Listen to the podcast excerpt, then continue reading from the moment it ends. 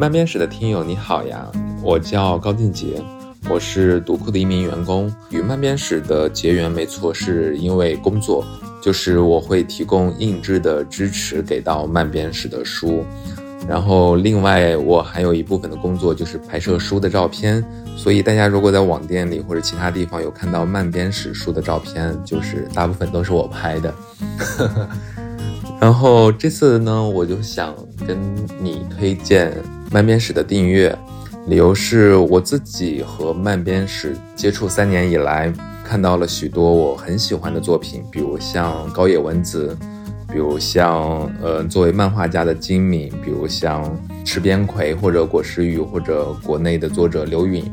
就是我从他们身上，从他们的作品里，我都会觉得，我会在不同时间段有不同的感受。然后，比如像高野文子那种非常流畅的线条，来描述生活里面很小的一个瞬间，但就在那一个瞬间，我觉得是充满想象力的。比如像金敏，就是我们能看到他。年轻的时候，就是虽然很青涩的，作为一个漫画家，他在转场的时候都很像一个类型片的转场一样，突然怎么样，然后下一页突然发生的一个新的场景事件。嗯，我自己的感觉就是，我从我自己的工作里或者漫画里汲取到了我平时或者我不做这份工作，我可能就没有办法遇到的这些时刻，这些时刻，这些看漫画的时刻，对于我来说。我觉得是很宝贵的一次体验，所以我推荐你来订阅漫编史的书。这样的话，呃，你就可以在第一时间拿到漫编史新出的书。然后我们也不知道他下一代是谁，然后这件事情对于我来讲，想一想都是有一些期待的呢。然后，如果你从小也有看动漫的习惯，如果你还想再找漫画看。请相信我们，一起来订阅漫编史吧。大家好，我是设计师阿梦。漫画给我的生活撕开了一个小小的缝隙，我得以呼吸到了许多不同的空气。二零二四年，希望漫边史订阅计划也能为你打开更多的通道。希望在你疲乏无力的时候，也有一本漫画能够让你觉得活着好像也没有那么糟。我是一场漫画的胡小江，在我眼中，漫编室是国内唯一以打磨珠玉的方式做漫画的出版方。新的一年里，期待你们的新漫画，祝你们赚到好多钱。大家好，我是漫画作者，我是白。漫编室即将推出订阅计划，他们未来会出版哪些书呢？一起来关注吧。大家好，我是嗓音状况恢复正常的水音。嗯，让我们一起。迎来一段和漫画的为期一年的稳定的全新的难舍难分的 relationship 吧！感叹号。大家好，我是读库印书和卖书的工作人员包申明，特别开心以后可以享受一个追漫画的套餐了，在一年里。随机掉落各种各样的漫画，想想还挺让人期待的。然后呢，我自己作为一个漫画小白，其实很感谢漫编史在过去几年里推出的各种各样的漫画作品，它让我能够借助漫画多了一些新的触碰世界的方式。所以，漫编史新年加油，大家新年一起加油！大家好呀，我是刘允。也是漫编室第五弹下一个春天的作者。二零二三年与漫编室度过了非常愉快的一年，希望在新的一年里有更多的漫画听我们说出想说的话，带我们走更远的路，看更多的风景，让我们一同奔赴新的人生故事吧。你好，我是图片编辑亮亮。漫编室订阅计划，它集合了漫编室精心挑选。细致打磨的漫画书籍，希望你会喜欢这些故事，也希望他们能成为你生活中的小糖豆。我是书籍设计师王世元，有幸从漫编史诞生的那一刻起就参与其间，三年来与漫编史共同成长的点点滴滴，汇聚成了您看到的每一个像素和文字。那些彻夜难眠的工作点滴，反复推敲的版面细节，倾注了我们对漫画的热爱。二零二四年，那些颤抖着说不的倔强，从高塔跳下的勇敢，空白的永久等待和自我寻找的迷惘故事，都会在订阅计划中与您我相遇，共同组成这一年中的人生回忆，而他们。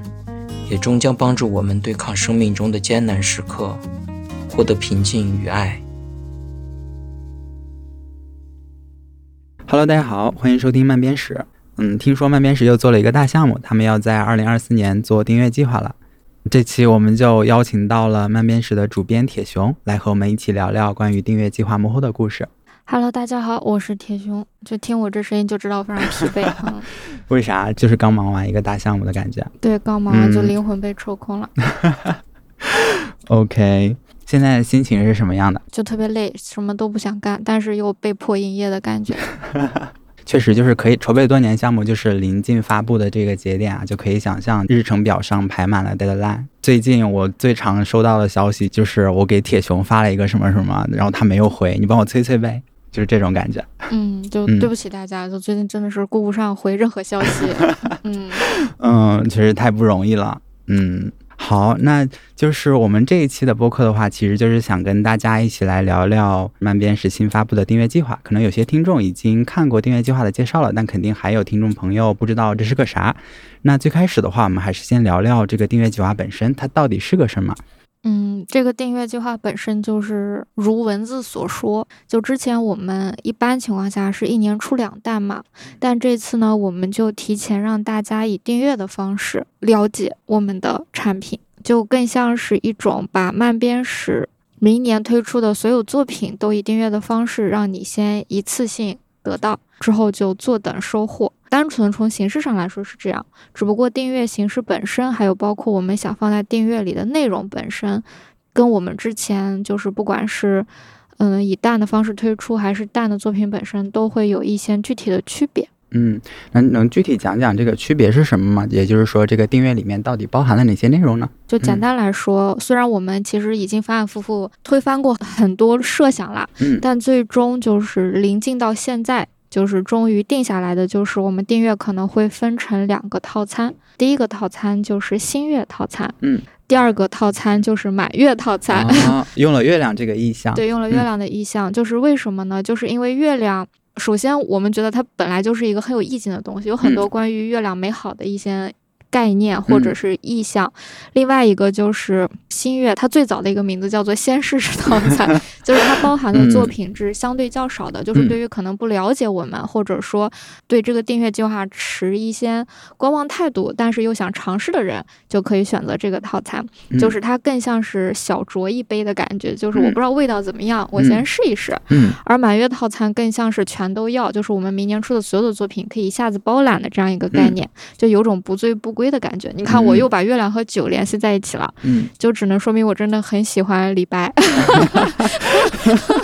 对，就是因为李白有很多诗都是月亮和酒的意象嘛，嗯，而其实这次就是为了能更好的说明我们为什么做这个订阅，包括筹备它的一些心路历程，包括订阅里本身包含的作品所承载的一些意义和我们想传达的信息本身，呃，其实也是有。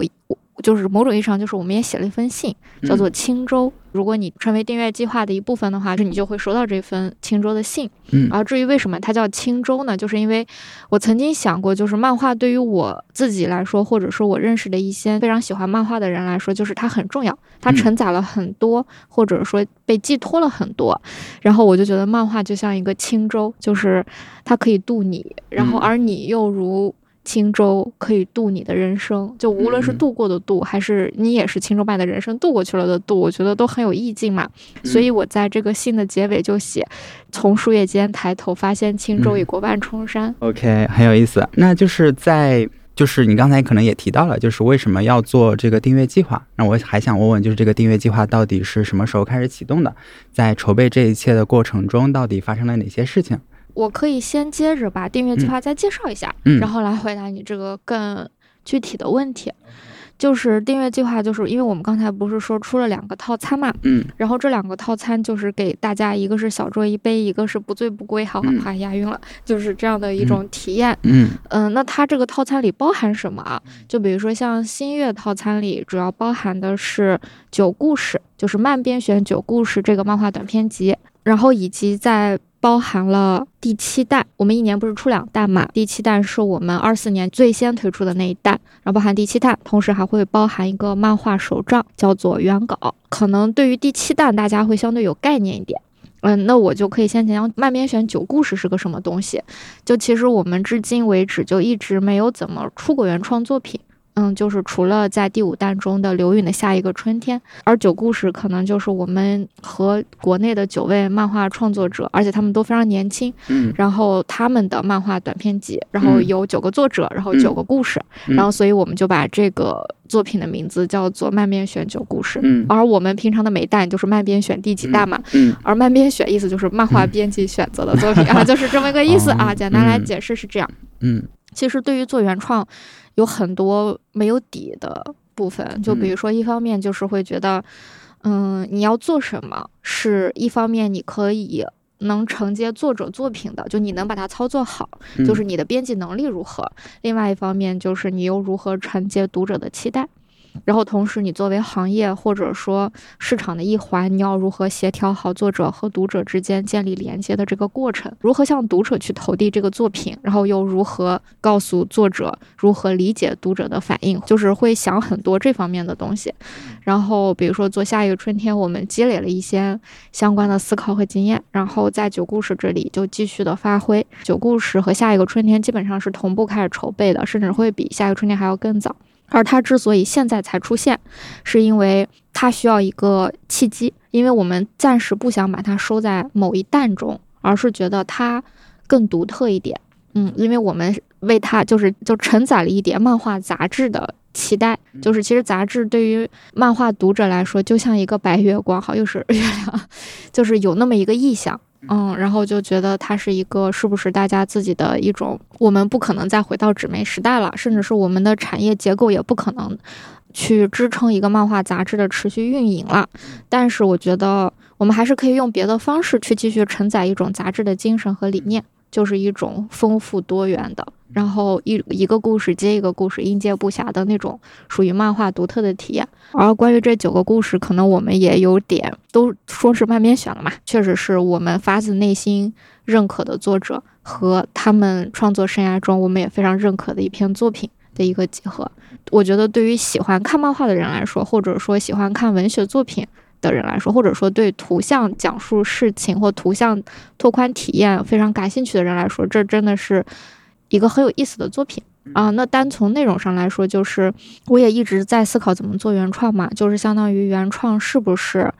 类似于你只有讲中国的故事，或者说中国的古代神话，或者说一些中国元素，它才能是原创作品，还是说单纯的是一个中国人画的，它就是原创作品？我觉得都不是，可能我的感受更像是这些还在画漫画的人是谁。然后他们为什么继续创作？他们又创作了什么？他们想通过他们画的这些东西去表达什么？就是我更想去呈现这个，我觉得它是更当下的。所以就是一方面选择了更年轻的创作者，然后一方面他们的作品本身也跟他们的生活、他们对于时代、他们对于自己的人生的各种面向的呈现。就从画风上、主题上，他们表达的意向上，他们想传达的感受上都非常的不同，所以我觉得这是我自己非常喜欢的一个短片集。然后同时，我们在封面上还请九个作者分别以他们自己的画风和线条画了九个长条，嗯，就有种 icon 的感觉。你就希望能让大家感受到一种，其实还有很多人在创作，而且他们的作品非还还很不错。然后我们用这种方式去承载，或者说是端在你面前。的这种感觉，嗯，我听完你的讲述之后，我就感觉《九故事》这本书确实承载了很多漫编史一直以来的野望。第一个，其实就是很多读者都会追着我们问，就是漫编史会不会做国内的原创作品呢？然后我们可能在第五弹的时候，用刘允的作品《下一个春天》来回答了这个问题。那在二零二四年的话，相当于我们会用九位作者的作品《漫编选九故事》这部作品来回答中国。的漫画杂志消亡了之后，到底还有什么样的形式能够为国内的漫画家提供一个可以发挥他们创造力和想象力的一个土壤？那我觉得漫编选九故事的话，就是漫编史在自己的实践和探索中找到了一种形式。虽然它肯定不和以前的那种漫画月刊、漫画周刊杂志不一样了，但是我觉得它相当于也是继承了这种容纳每一个作者对自己的人生的实践和思考，以及将他们对自己当下的这种生活的创作融，就是在放在一起，用一个书或者用一个纸质刊物的形式来承载。嗯嗯，是的，而且比较好的就是你会发现，因为是短篇集，然后也因为九故事这样一种形式，嗯，它其实能给作者更多表现和表达的空间，然后同时它的包容性也更大，而且也很正中我红心的地方，就是我很喜欢把看起来毫不相关，但其实又息息相关的东西搞在一起。我觉得这九个作品在我看来就是这样的一种关系。嗯，我觉得这就是杂志好看的地方。嗯，对我觉得杂志好看，除了一方面就是你刚才提到的，就是一种编辑视角嘛，就是你是选择了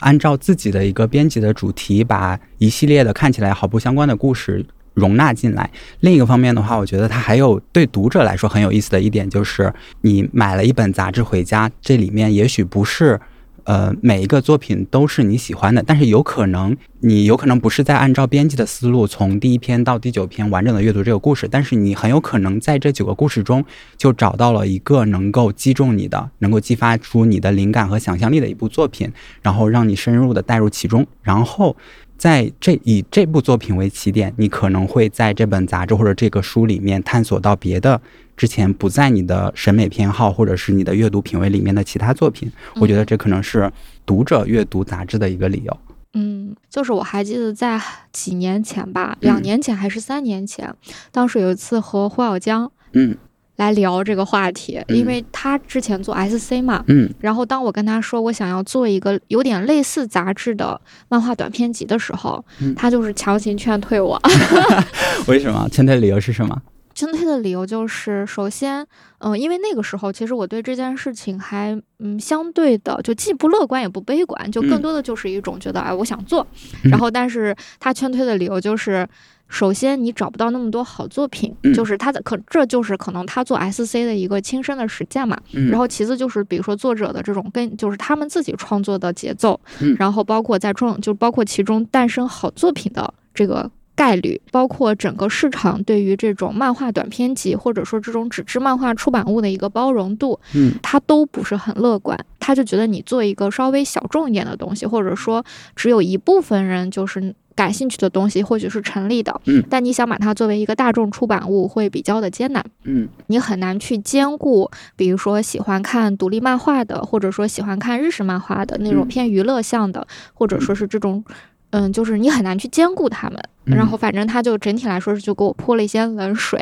而且还有另外一个原因就是可能在这之前他可能也有一些编辑找他聊过，就类似的设想，然后最后不管是成了还是没成，在他看来好像都没有一个非常好的结果，嗯。这是反正他就有点忠言逆耳的感觉，就是给我说了一些他自己实际的感受嘛，然后在听完这些之后呢，我的信心并没有受挫，啊，就接着跟他说。就虽然我跟他说我是想做一个漫画短篇集，但其实我更多的把重点没有放在漫画上，也没有放在短篇集上，而是放在了漫画到底在讲什么，或者说这些作品本身他们到底在传达什么上。而这个书本身更重点的也只是它的内容，就是他想传达的。比如说，就是我们经常会用。文字来去记录，比如说现在的人们过什么样的生活，或者说现在的人们在苦闷什么，或者说大家在关注什么，或者说我们为什么嗯要思考我们和居住的关系，我们为什么要思考自我到底是谁，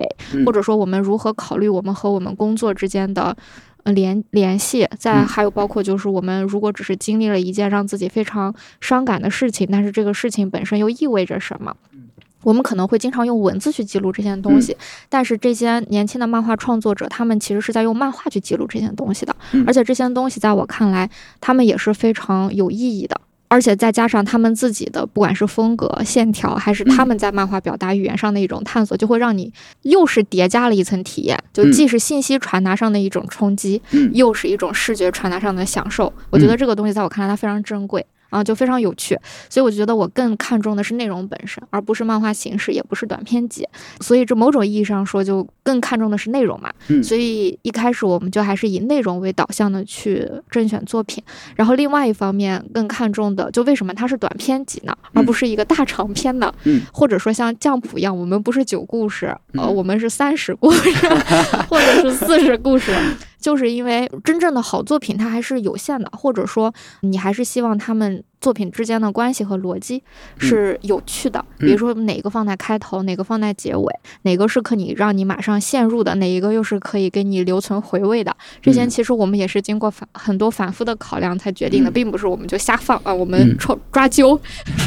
然后就按他们的顺序排，不是是经过考量的这种节奏。然后以及为什么选择他们，他们在表达什么？然后另外一个为什么是短片？就是其实现在就以现在国内的一个漫画创作的生态，就是能画长篇的作者还是比较少。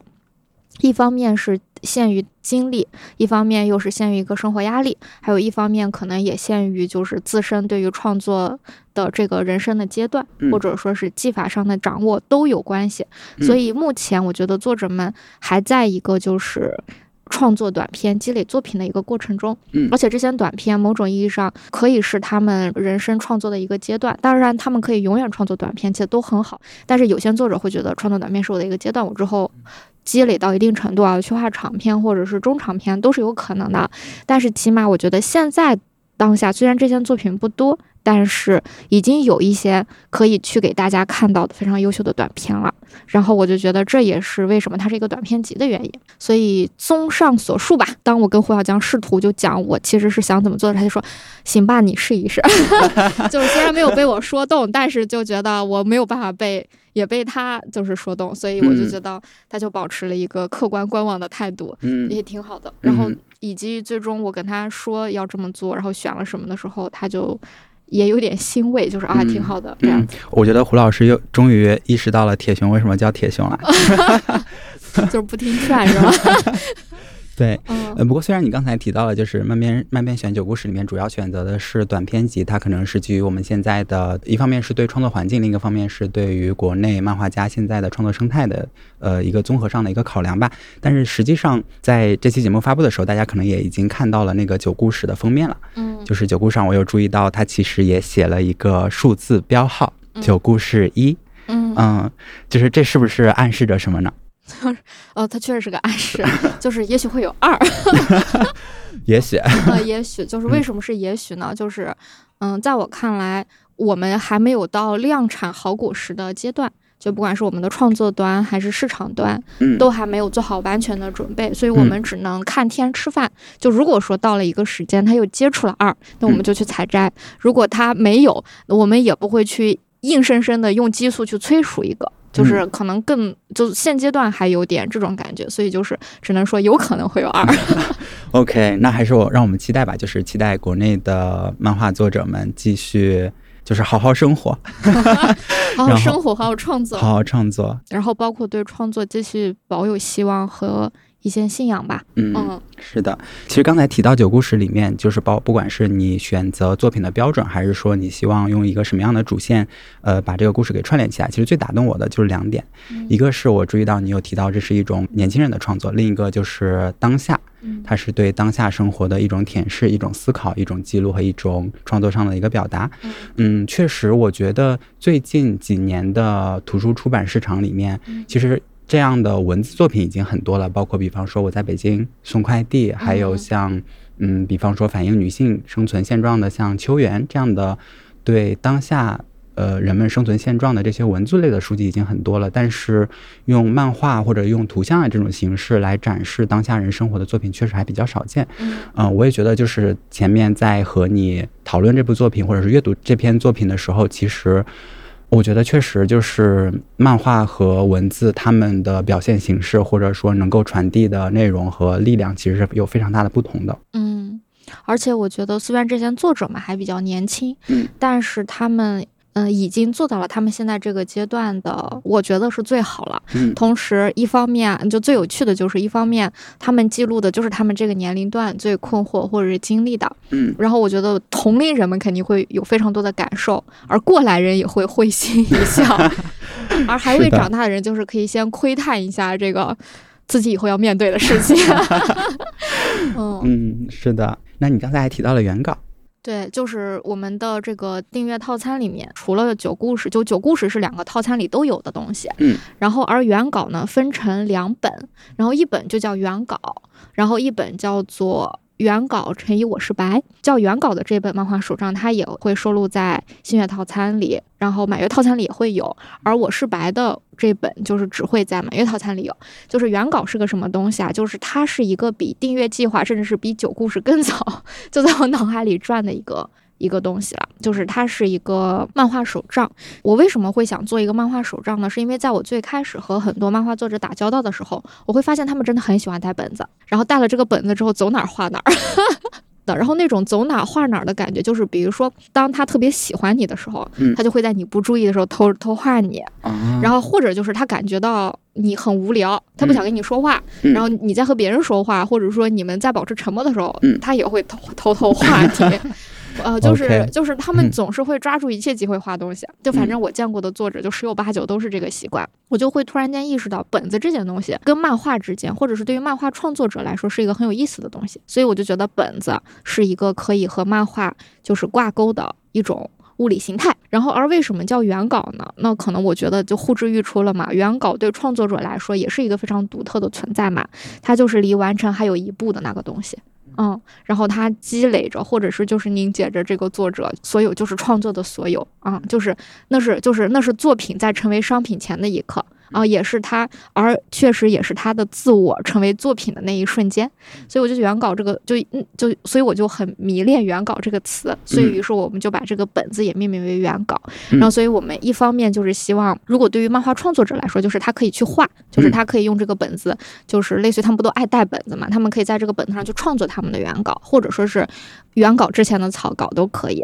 而对于那些可能不画画的人来说，那这个本子它也可以用来写写画画或记录，或者是用这种方式和漫画发生一点连接。如果他喜欢漫画的话，嗯，而原稿我觉得就是有两个细节可以跟大家强调一下，就是一方面我们可能会在装帧设计上把它做的是更耐磨，或者说更方便携带，就是不会你在用久了之后它可能就破了烂了，就是尽可能把它做成一个就是比较耐磨损的状态，而且开本设计是方便于携带的。然后另外一方面就是我们在用纸上，就是除了那种水量非常大的那种油性笔以外，会透。大部分的笔，大部分的彩色笔都不太会透，就是基本上你可以用各种各样的绘画工具在上面随意挥洒。嗯，在纸张上做了这样子的一个设计，然后同时我们还做了两个附录，一个就是漫画奖项，一个就是漫画空间地图。漫画奖项就是我们觉得一个创作者他从比如说从新人奖，从文化探索上的奖，然后再到这种类似于终身成就奖的东西，就是你会发现世界各地都有那种。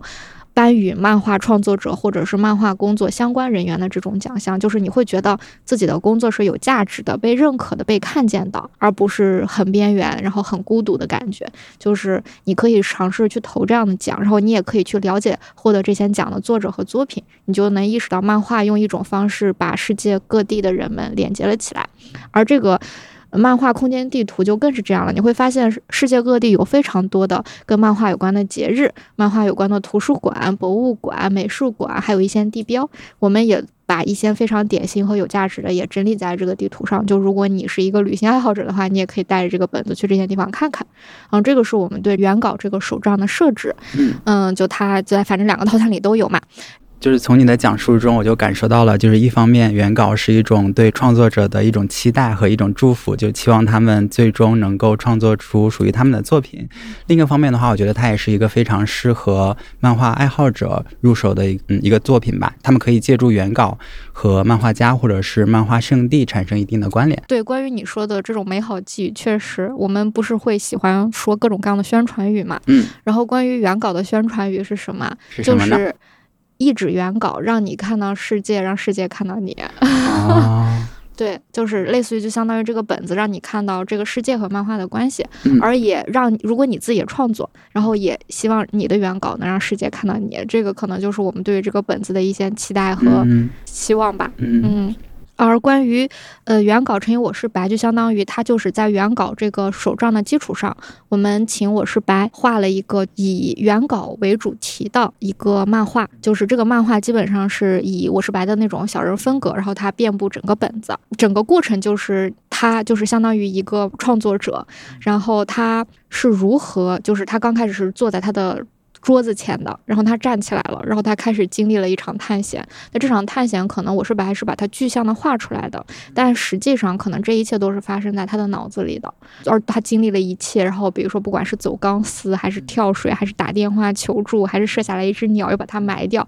不管经历了什么之后，他最后又回到了他的桌子前，然后又开始继续伏案。这是我觉得任何一个有创作经验的人看到之后都会有点被触动的部分。而如果你就被没有创作经验，然后你看到了，你会觉得嗯，确实有点意思。而我是白，他其实没有把这个小人的物件画出来，就他只画了这个小人的动作，所以你只能从动作判断他在干什么。嗯，然后有一些动作比较明显，能判断出可能他在打电话，然后可能他在他在走钢丝，但是有一些动作就比较难判断。但是这个完全就是这个脑洞就到交给大家自己去解读，甚至是你可以在旁边画上你认为他可能动作配套的这种场景跟工具。对，这个也就是留给大家可以创作的空间。所以就是我是白的这本原稿，就是它的一个就是它确实，如果你喜欢我是白的话啊，那它就挺值得入手的。另外一个就是它有一定的互动性，甚至是真的让创作者把创作原稿的整个过程以这种相对有点趣的方式呈现出来了。嗯，是这样一个本子。嗯，就是它立刻击中我的是什么呢？是一种创作者在讲创作创作者的故事，就像比方说，呃，导演拍了一部讲怎么拍电影的电影，然后或者说，嗯，编辑编了一本怎么编书的书。对。然后现在是漫画家，可能把自己创作漫画的思考融入到了这一本漫画里。漫画里，对，嗯、是的，对，很有意思。对，嗯，就是就是一种原原漫画的感觉，就是很想去做这种尝试。嗯，而原稿的话，其实我们也有计划，就是这次是陈以我是白，那嗯下次我们也会乘以另外一个漫画家，就是嗯也是让他以他的风格和方式去创作这个事情。嗯就如果他真的能触动到更多人，我们也希望能把这个原稿的系列。慢慢的做下去，而那个原稿的白本本身，那个创作空间就是留给大家自己的。嗯嗯，当然你也可以在上面写小说，我们不介意。对，然后大家可以把你们在原稿上创作的作品发给我们，也许未来的某一年，我们就会有一个原稿乘以你的名字。就期待有那么一天。嗯嗯，套餐里其实除了九故事和原稿以外，嗯然后然后以及就是比如说新月套餐里就是第七弹，而满月套餐里就是还有第八弹，就是第七弹和第八弹。所以整体来说就是，呃，我自己推荐的是希望大家不醉不归。但是如果你只是想小酌一杯的话，我们也不拦你。嗯，就刚才我们提到了，就是订阅计划里面包含的慢编选九故事，还有原稿，原稿我是白。此外就是第七弹和第八弹的作品。那在这里，你可以预告一下，在第七弹和第八弹会容纳或者说会出哪些漫画家或者是漫画作品吗？嗯，我觉得首先可以跟大家剧透一点点的，就是会继续有高野文子，嗯然后可能也会继续有五十岚大介，然后还有一个有点 galo 系的漫画家，嗯好想睡。非常期待这些漫画家的作品。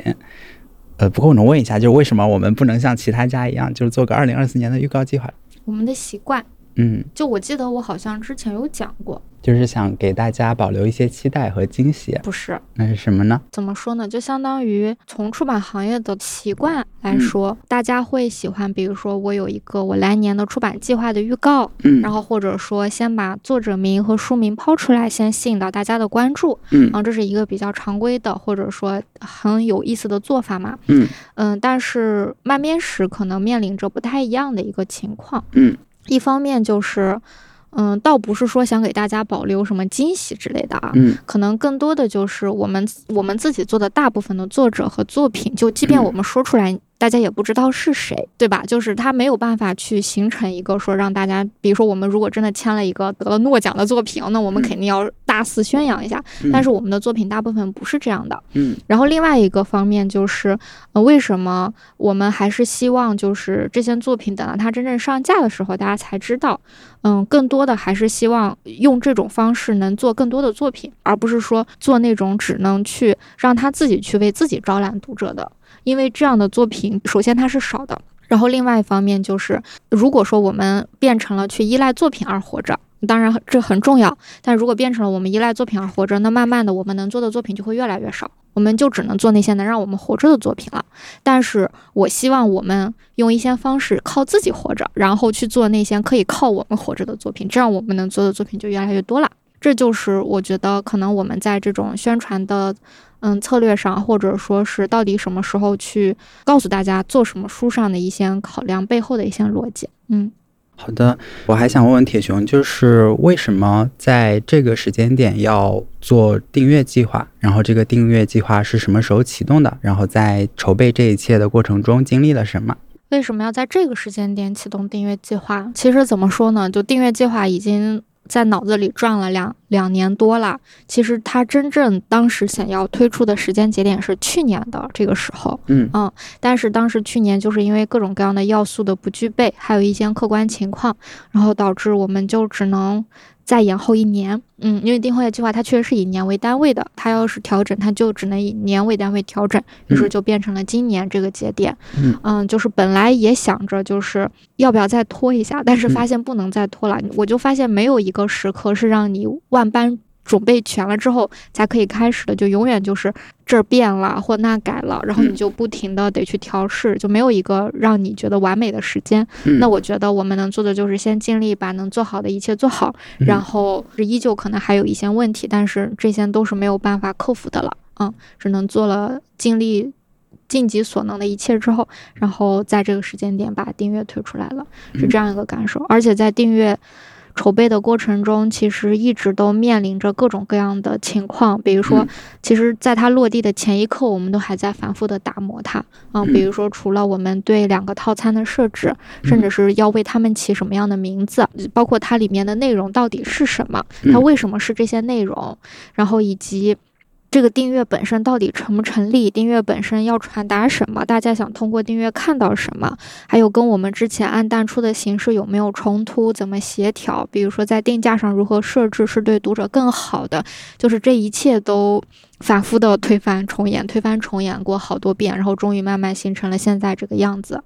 那在这种方案的反复打磨过程中，你最精心打磨的那个部分是什么？能跟大家讲一下吗？一方面是对于整个订阅本身的设置，还有包括套餐内容的构想和安排，然后另外一个方面其实就是对于整个订阅系统的设，就是整个订阅引导系统的设置，比如说可能如果。大家已经看到九故事了，就会发现它的封面上被我们贴了一个小的贴纸，然后会讲到它是慢面史订阅计划的一部分，然后同时里面还有一个关于订阅计划的邀请函，然后会更具体的去讲到订阅计划是什么。然后同时，我们也会随着订阅本身去有刚才提到那份青州的订阅的信，然后包括信上还会附有素丸的二维码，然后帮大家解决一些订阅方面的疑问，同时分享一些关于订阅和漫画方面的信息。而素丸是什么？素丸就是卖面史的 logo 啊。之前我没有讲过，他自认为是一个月亮精灵，但他其实就是卖面史的 logo。就为什么叫他素丸？就素丸是月亮的别称嘛，因为他脑袋像一个月亮。这个是我们觉得，嗯，能让订阅和每本书以及和我们以前的系统能很好的融合的一个部分。就是它是看不见的，但是确实是我们就是可能在这块花的精力最多的部分。就是一切的目的就是希望能让大家。以一种更方便的、更容易的方式来了解这件事情，因为能听到播客的人是有限的，或者是能看到我们的各种宣传信息的人也是有限的，或者是更细节的了解它的人，嗯，所以我们就用这种方式来去做这样子的一个安排。OK，漫编是最开始是用蛋的方式来推出漫画的，然后这次的订阅和蛋有有哪些不同？然后蛋还会继续存在吗？嗯，但这种形式其实是会继续存在的，然后它也不会因为订阅而没有。就如果我觉得要具体先讲述他们的关系的话，我可以先再专门的讲讲蛋。然后再往后面说。嗯，比如说蛋的话，它其实是我们至今构筑的一种嗯漫画的组合方式，然后以及给大家的呈现方式。然后我记得在最早的时候，有一个漫画编辑就跟我说，就是我们推出美蛋的方式就特别像杂志，就是它会有个主题，然后只不过每一篇文章在我们这里就变成了每本书。我是第一次听有人这样说这件事情，当时还觉得挺惊奇的。就因为可能在我这里，更多的我想去试图去找书和书之间的化学反应，然后通过这种反应去传达更多信息嘛。嗯，类似于像我们的第一弹是无论长多大都有适合你看的漫画，所以它更多的是从年龄的角度去讲述这件事情。而第二弹海兽的孩子就是我们对大海其实一无所知，就更而且五山大界又是一个很非人本位的方式去讲述自然生命和一些东西的本质，就会让人觉得一种非常浩瀚，然后非常的。你就会觉得漫画能包含的东西真的是超过我们的想象和认知的。我觉得用这种作品去让大家意识到漫画题材的这种包容性和可能性是非常好的。然后像第三代丰田彻也，就是大家可以感到他对于文学或者电影，包括咖啡文化，甚至是他自己所讲述的这种，可能不是什么传奇英雄或者是宏伟的东西，而是一些边缘的小人物，人们的这种失落，或者说一些非常细微的。嗯，让别人觉得根本都不重要的一些人生议题的思考，就这些东西，我觉得也是非常珍贵的。就漫画它能呈现这种草莽驰骋的感觉。然后像第四单到第六单，我们可能就会更多的是从这个作品本身，比如说我们和就是我们和居住的关系。然后我们如何理解买房子这件事情，包括我们如何理解我们和母亲的关系，然后再以及就是像果实雨，它可能会更轻盈的用漫画去承载东西，但是它的这种轻盈的画风和表现方式里，讲述的却是一些很本质的，却非常有重量的东西。我觉得这都是我们试图，嗯，作品本身它有作者想讲讲述的，而我们把这件作品用这种方式呈现，和包括通过一个主题去传达，其实也有。这种信息的呈现，我觉得每一弹和每一弹之间的关系，嗯，更像是一种我们想要去积累漫画世界的地图，然后去传达漫画生态的多样性，以及试图探索漫画的边界与可能。这个是我觉得蛋和蛋之间的一种关系。而订阅呢，它其实就是它就包含了这一切，就是书和书之间的关系，蛋和蛋之间的关系，它都包含在了其中。甚至是订阅还为我们创造了一个容器，可以让我们装下更多的东西。就比如说买书买蛋，它可能是买书，它可能是一次性的；然后买蛋，它可能是一种更丰富多态的方式来了解了嗯一些作者和一些作品，然后同时以一种。嗯，主题性的感觉去接触到了他们，而订阅呢，它就是一年的全新的，然后甚至是跟我们更紧密的方式来去接触漫画。然后，虽然我觉得这个东西我们没有写在详情里啊，但是未来我们其实是想要给订阅漫画的读者送一些怪东西的，嗯，就是类似于我们认为非常好、很想分享给大家的东西，然后我们就通过订阅的。搭建的这个桥，然后就寄给你。我们当时想的是，比如说送给你一束光，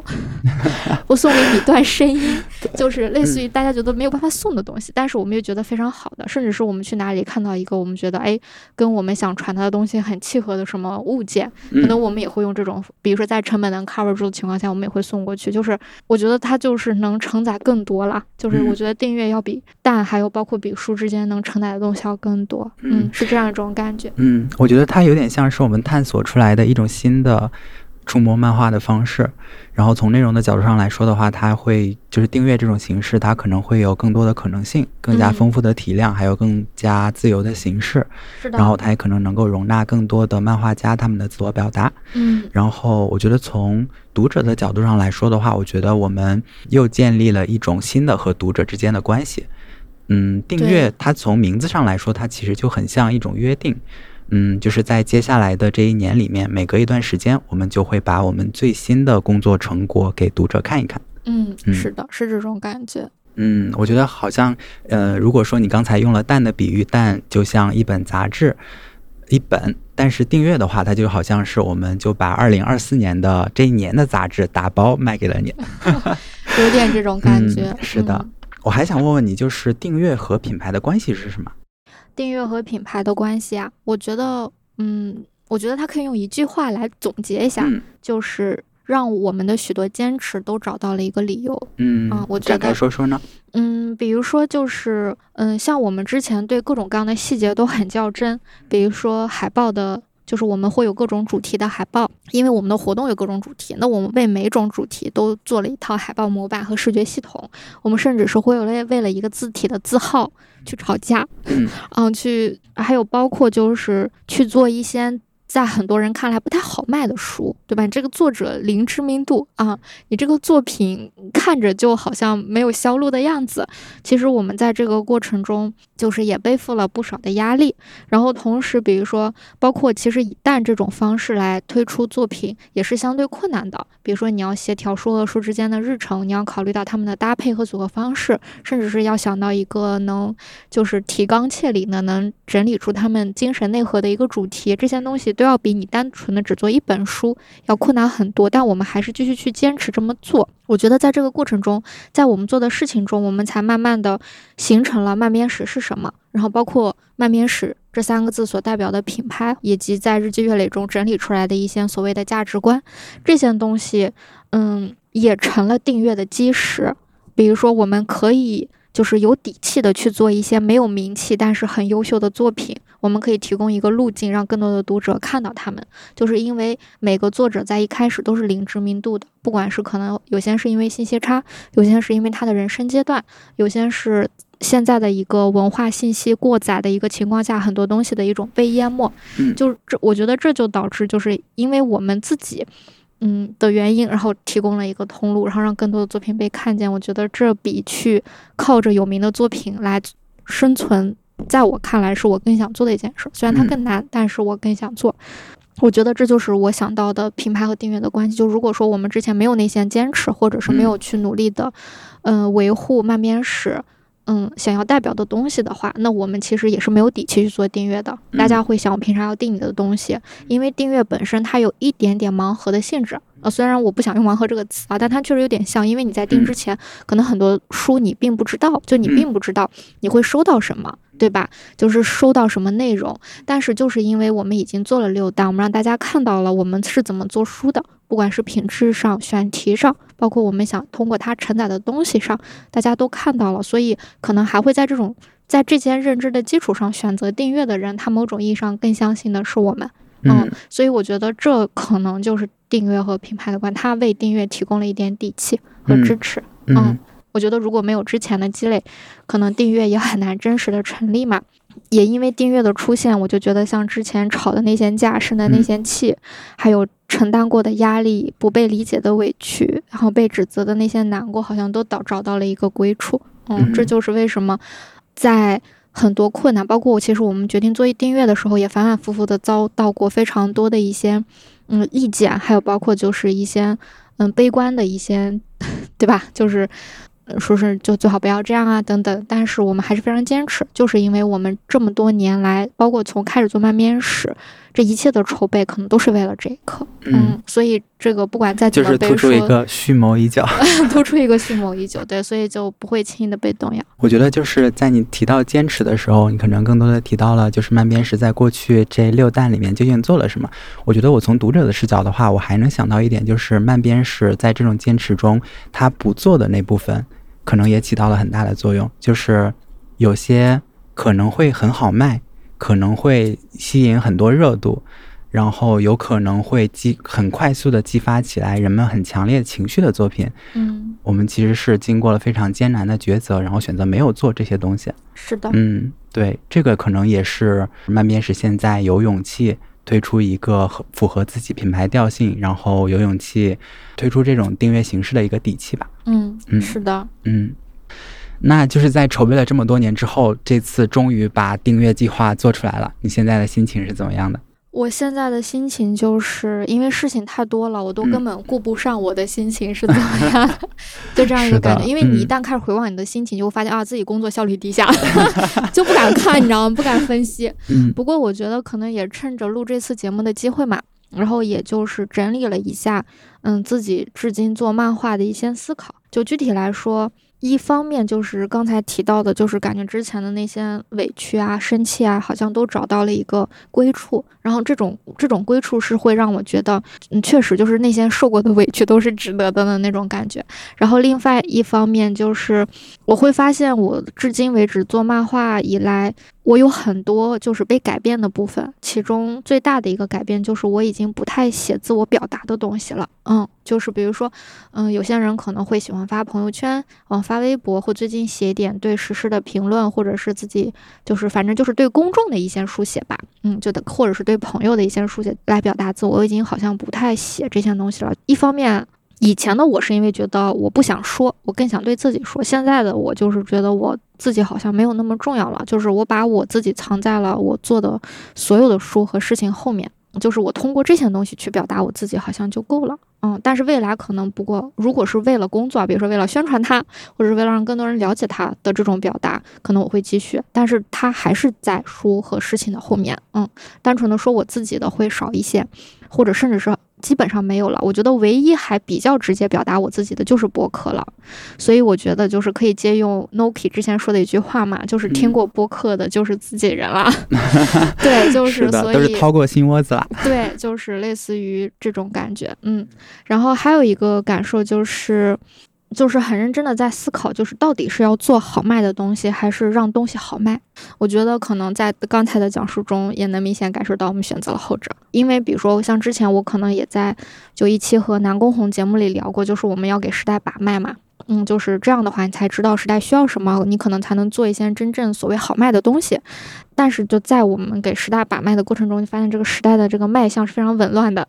然后。嗯，是可能会有一些擅长把脉的人，同时把到了脉，也能跟着这个紊乱的脉象活跃的人。但是我们明显，嗯，不是这种类型。可能我们更擅长去做一些永恒的，甚至是更接近真理的东西。嗯，然后同时，我还最近有一个思考，就是如果人人都在追逐时代，那时代又是什么？嗯嗯，就是这一个哲学问题。所以我就觉得，既然这样的话，那你就创造一个属于。自己的小时代吗，小时代 就好冷啊，sorry。然后对，就是所以我觉得就是我们也只能把自己能做好的或者是擅长的事情做好，然后发挥一点我们自己应有的社会价值。嗯，这可能也是一个因做订阅而产生的想法，包括订阅的这种蓄谋已久，其实也贯穿在这样一个思考。里，比如说你在反复推翻或者这样一个过程中，然后第三个就是我觉得我重新。嗯，找回了一些重要的东西，就是有一段时间我都不知道要对谁说话，或者说我说的话谁在听。嗯，然后同时就是我也不知道真正能让我自己感到快乐和激情的东西是什么。就以前我认为可以让我感受到的，好像它不是；而那些我认为好像不是不重要、被所有人都否定的东西，它其实才是。啊，在这样一个过程中待了挺久。然后也在一种信息压力和责任的混乱中痛苦了很长一段时间，然后也在这个订阅的过程的，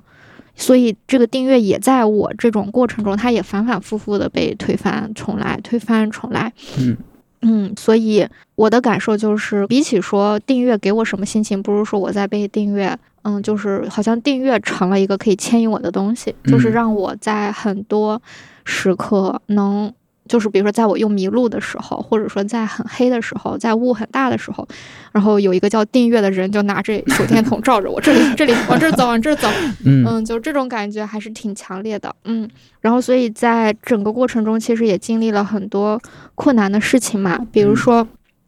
订阅作为就是很多订阅的这种文化产品还是挺多的，比较常见，但是属于漫画的订阅是非常少的，基本上我们能参考的信息和经验。都很有限，所以漫画这个定义要怎么做，就是很要从头摸索嘛，所以就会牵扯这种反反复复的推翻重来。嗯，还有包括，因为又是一个从零开始，你就得克服自己的恐惧，给自己一种面对任何结果都不会倒下的勇气，也很难。但是，就是那个手电筒照着你 就走嘛，就是而开心的事情就是。虽然它很难，但是我们为整个订阅搭建的这个系统，还有包括读库，好在它在订阅这件事情上很有经验。其实我们也得到了很多同事们给予的支持。嗯，虽然还有包括从零开始，它是让人觉得恐惧的，但是就让我想起来，在两年半前我们推出第一弹的那种时候，就也有一种莫名的激动和一种莫名其妙的干劲，这种东西也是有的。这是一些开心的时候，其实有很担心的部分，就是我们能不能真的如我们的订阅所说的那样去为大家兑付，同时如果真的发生了一些意外情况，我们要如何为这件事情兜底？嗯，这也是反反复复推翻订阅。然后以及做各种各样考量的一个很重要的部分，嗯，以及就是如何在这个过程中不打破一些我们认为重要的东西，比如我们一直坚持的一些东西，我们自己是不是足够真诚？嗯，无论是对自己的还是对读者的，嗯，就是这只是一个噱头或者是一个什么，还是说我们真的就如我们所说的这样去表达？这也是一个反复的心灵拷问。然后最终，就这一切，然后变成了现在拿在大家面前的订阅。是的，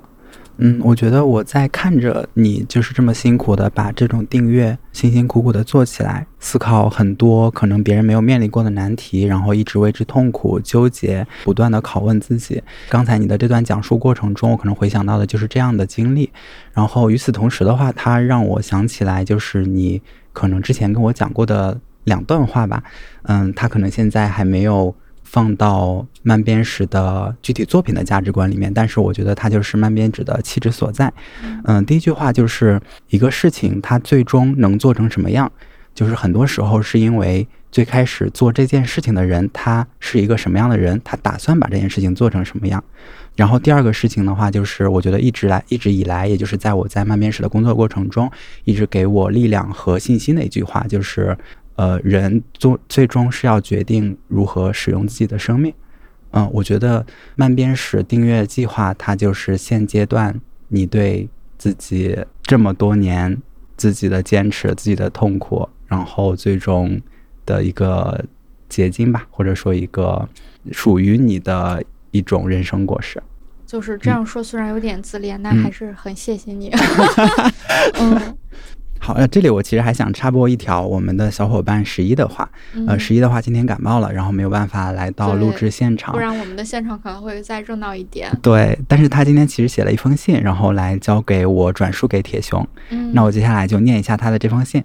嗯，第一次听你提起订阅是在一年多之前，在编辑室旁边的小屋里，那时候感觉想法还比较简单，想做一个国内漫画家作品的木刻，双月一集。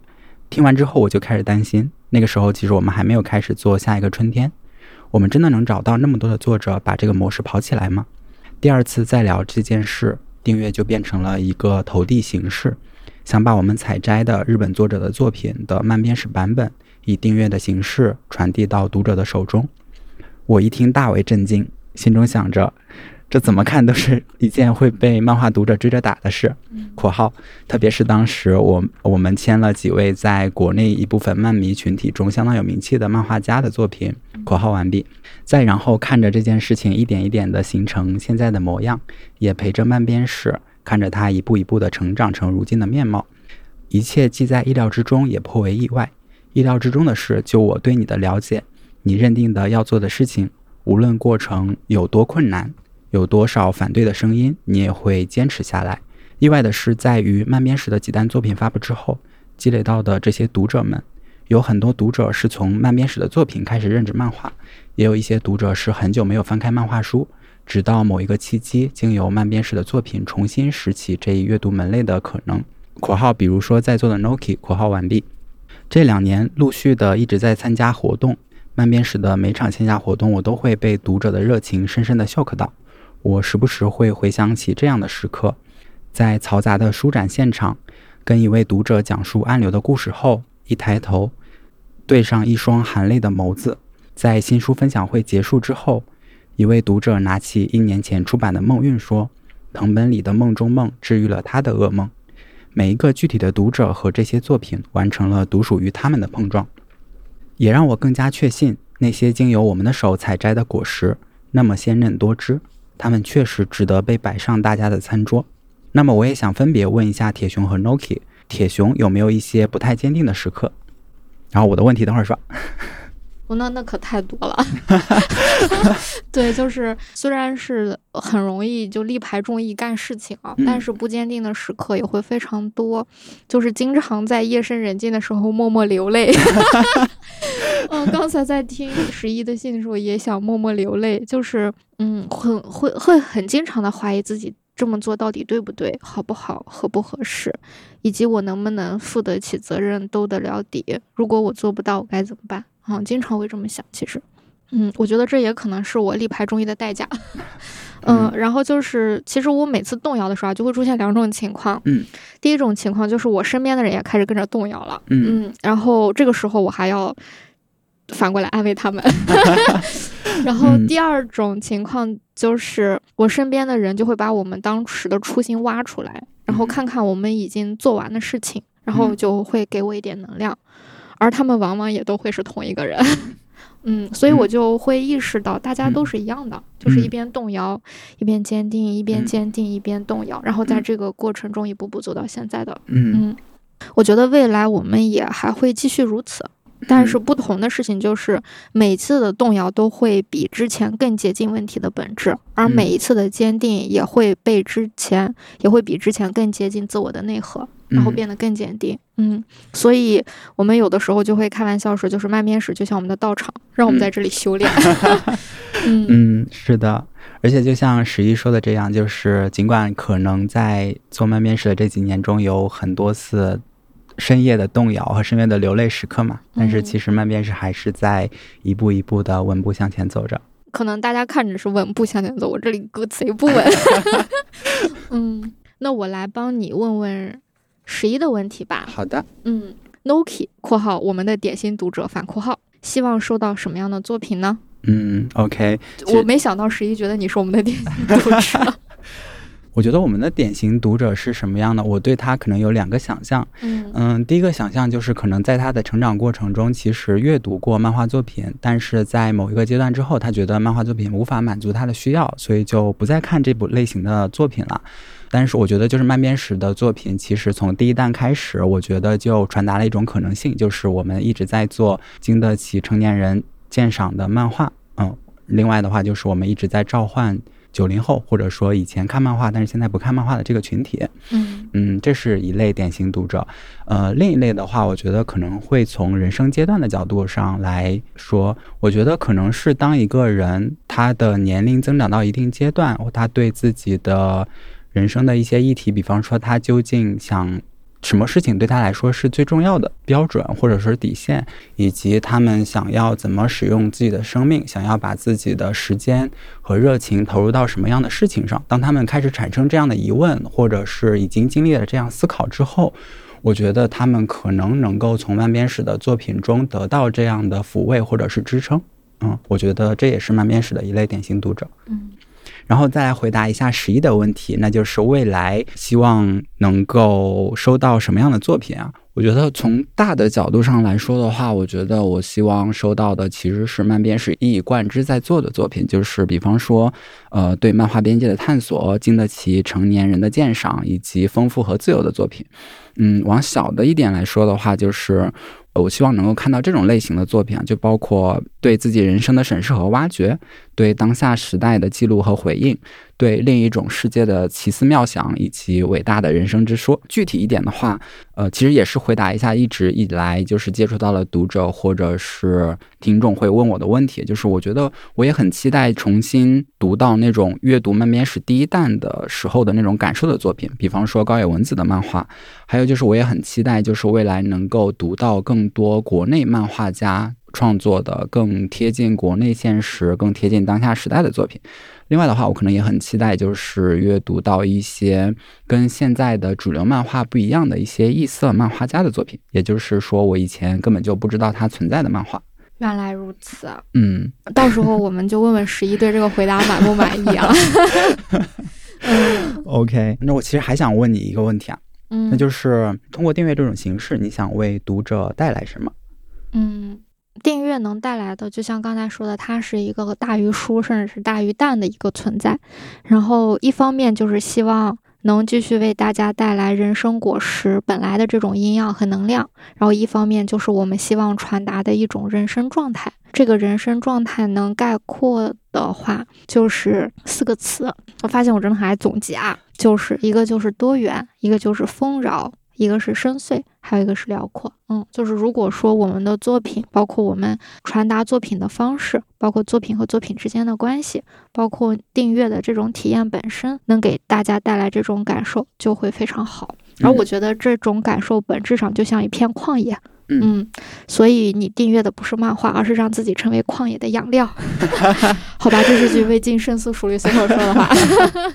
OK，那么这么好的作品或者这么好的养料，我们到底能怎么才能购买或者是订阅呢？嗯，好，你要上线了。OK，就是各位听众可以在天猫的读库旗舰店、京东读库官方旗舰店、读库小程序看到我们新上架的商品，商品名其实就叫“慢编史订阅计划二零二四”。也可以在慢编史的公众号底部点击商店标签，跳转找到这件商品，下单购买即可视为订阅成功。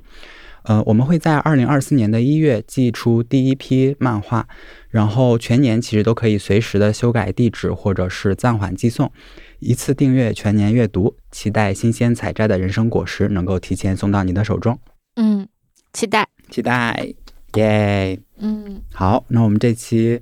是不是想讲的话题都聊完了？哎，那我们要不也给听到这期节目的听众提供一些小的福利吧？嗯，刚才是精神上的东西，现在咱们说说真的很实惠的东西。对，一方面的话，我们是想为老朋友省心，就是不用再追着我们上新，然后订阅之后，其实就可以心怀期待，然后坐等收书收礼物。嗯，呃，我们也可以为新朋友省力，就是如果你不知道看什么样的漫画，就可以先订阅一下二零二四年的订阅计划，然后来尝尝我们新鲜采摘的人生果实。嗯，然后最后。最重要的一点，我们可以为所有人的省钱。通过订阅计划，我们会创造慢编史史上最低的入手价，然后让每部作品都能够更容易获得。嗯，然后大家期待吗？期待你就赶快拿起手机订购吧。